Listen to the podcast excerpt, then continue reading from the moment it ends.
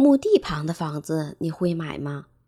这里是热点糖叨叨，我是提糖，聊聊身边事儿，谈谈小想法。最近在网上有这样一个帖子引起了大家的热议。发帖人说，他之前的一个同事打算买房子，在老家的父母也很支持他，拿出了攒了半辈子的钱给他做首付，并且嘱咐他选房子的注意事项应该有哪些讲究。这个女孩呢是一个行动力特别强的人，很快就选好了一套房子，并且交了首付。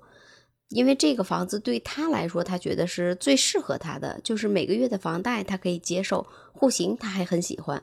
但是买完房子之后，却开始纠结了，应该怎么和父母说呢？因为这个房子窗外就是一大片的墓地。女孩呢是一个无神论者，对于她来说可能没什么，但是不知道在老家的父母能不能接受。因为她是家中的独子，买完这套房子还想把父母接过来一起住，但是老人会不会觉得离墓地太近不好呢？那女生就向身边的小伙伴求助，看看怎么说老人才能够接受。最后，他们给女生的建议就是老老实实的和父母说。女孩给爸爸打了电话，说：“爸爸，房子买好了，但是位置不是很好。”孩子爸爸就问女孩说：“怎么个不好？”女孩说：“那个离墓地有点近。”爸爸就问：“多近呐？”孩子说：“在窗户那儿都能看到。”最后，父亲沉默了半天，说：“挺好。”本来女孩以为爸爸会骂她，但是没想到父亲竟然这么回答的。女孩就问爸爸：“那你不骂我？”孩子爸爸说：“我为啥要骂你呢？墓地旁边不是很好吗？我以后死了，操办后事你也方便。你那么懒，又打算一直待在这边了。我要是安葬在老家，估计你一年也不回来看我一次。现在好了，离墓地近，你溜达散个步就能过来看我了。想看你了，我飘过去看你也方便。”看完这个故事，想在父亲沉默的时候，没准他也是在纠结的，可能他不喜欢。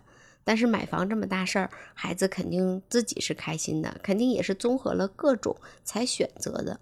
看到父亲说这话的时候，你是不是也像我一样觉得挺暖的？因为我们都挺懒的，远在大城市打工，可能一年才回家一次，哪怕是离得近的，也可能因为忙碌，好久好久都没有回过家了。墓地旁的房子，还有父亲的回答，让我感觉挺温暖的。细想也是，哪怕有一天父母离开了，他也希望我们能够经常来看看他，和他说说心里话吧，或者只是过来坐坐，一句话也不说。他也想离我们更近一点，哪怕我们没时间，他们也可以飘回来看看我们是不是按时吃饭，是不是好好睡觉，有没有让他们担心。这篇帖子下边有的网友留言说。那以后爸爸交新朋友了，家里肯定热闹。也有的说，看到我想你了，就飘过去看你。这句话的时候，直接给我干破防了。还有的说，以前很怕鬼，后来爷爷奶奶去世以后，我就不怕了，因为我总觉得有些事情他们会保护我的。还有的说。我现在就住在墓园旁，虽然房子是租的，租了一年了。我妈说，只要自己身正心直，就不要怕。还有的说，有一说一，墓地的选址一般都是风水好的地方，有山有水，视野好，绿化也好，还安静。要是不害怕的话，我真的觉得挺好的。也有的说，这样多好啊，走出去就可以跟家人打招呼。你有多久没回家了呢？有多久没给父母打过电话了呢？我们在网上看到过很多有关回家的视频。深夜，父亲站在路口等儿子回家，等看到孩子回来的时候，在车前面开心的像个孩子一样奔跑。女孩偷偷回家，妈妈在院子里干农活。女孩在栅栏外喊：“妈，我回来了。”母亲放下簸箕，向女儿跑过来，还跑丢了一只鞋，眼里含着泪花。父母看到孩子回家，开心的都像孩子一样手舞足蹈。在我们离开之前，又会给我们装上满满一后备箱的特产，还有我们爱吃的东西。看到这样一个视频，一位父亲从老家过来看孩子。视频中，父亲穿着灰色的上衣、黑色的裤子、橡胶底儿的鞋，坐在孩子家门口等着孩子下班。在父亲边上放了满满一竹筐的鸡蛋，买好的一兜兜的菜，一个盆子里装了土特产，箱子里装了葱，还有一只活着的大鹅。看到女儿回来的时候，不知道是身体不好，还是坐的时间太长了，颤颤巍巍地站了起来。不知道这些东西父亲是分了几次才搬上楼的，也不知道他是转了几次车，只为了看孩子一眼。在网上看到这样一个数据：第四次中国城乡老年人生活状态抽样调查显示，我国现在空巢老人人数已经突破一亿。现在我们年轻人在外边打工，很多人给老家安上了监控，可以随时看到老人的情况。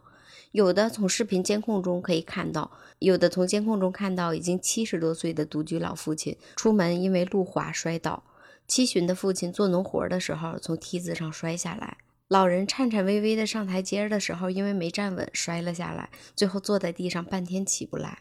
在其中的一个视频下边看到这样一条留言：老人都那么大年龄了。能不能让孩子省点心？有人在下边留言说，老人也是这么想的。很多时候，父母摔倒了，需要帮助了，但是他却没有给我们打过任何一个电话，也没有向我们诉过他有多苦。再说到买房，我们在网上可以搜到很多的买房小技巧、注意事项，什么样的房子可以买，什么样的房子不可以买，什么样的楼层不能买。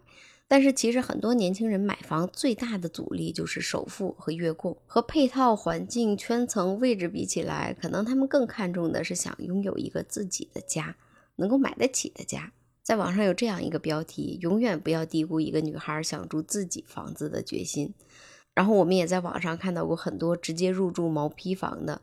之前就有一对情侣因为入住毛坯房登上过热搜，两个人买完房子之后没钱装修，直接入住。他们说，虽然房子是毛坯的，但是感情不是。现在分享毛坯房入住经验的也越来越多了，甚至有一段时间大家都在讨论毛坯房到底适不适合居住。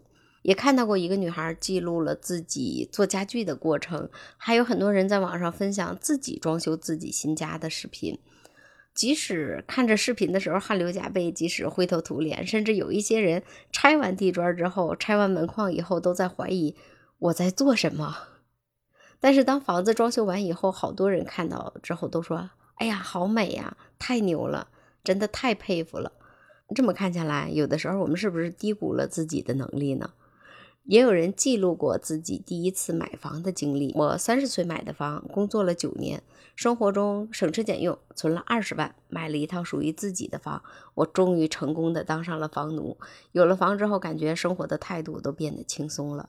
还有的说，一套属于自己的房子，不仅仅是水泥对应的其中的一个空间，它更意味着安全还有底气。我觉得家和家人带给我们的不仅仅是温暖，还有力量。可能房子不够完美，但是里面充满了欢声笑语。可能房子也不够大，但是这不是刚刚才开始吗？你还记得你第一次买房的故事吗？欢迎评论区里边留言。我是 T 糖，明天再见，拜拜。